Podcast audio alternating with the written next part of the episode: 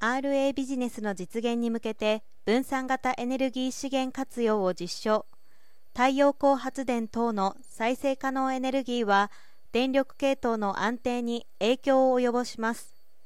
近年顕在化しつつある出力変動や余剰電力の発生など系統運用上の課題に対応すること。つまり電力系統の安定化においては発電所等による調整が求められるが発電設備を保有・維持するにはコストがかかります。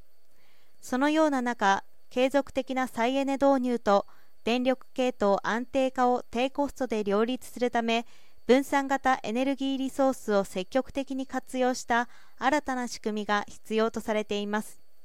東京電力ホールディングスゴールコネクト、エナストーン、サニックス、東電 PG、東高高岡、日本気象協会、ホンダ、OKI クロステック、京セラ、東電 EP、NEC を含む17社はコンソーシアムを形成しました。経産省が SII を通じて公募した令和4年度分散型エネルギーリソースのさらなる活用に向けた実証事業に申請を行っていましたそして5月27日に SII から採択結果 B 事業が公表されたことを受け今月15日リソースアグリゲーション事業の実現を目的とした分散型エネルギーリソース活用実証を開始しました。今年度は従来の実証成果等を踏まえ分散型エネルギーリソースの利用促進に向け AC システムのさらなる高度化や制御精度の一層の向上リソースアグリゲーター事業者が市場参入しやすくなる機能の充実市場制度の課題やビジネスモデルの検討などを23年2月中旬まで実施します。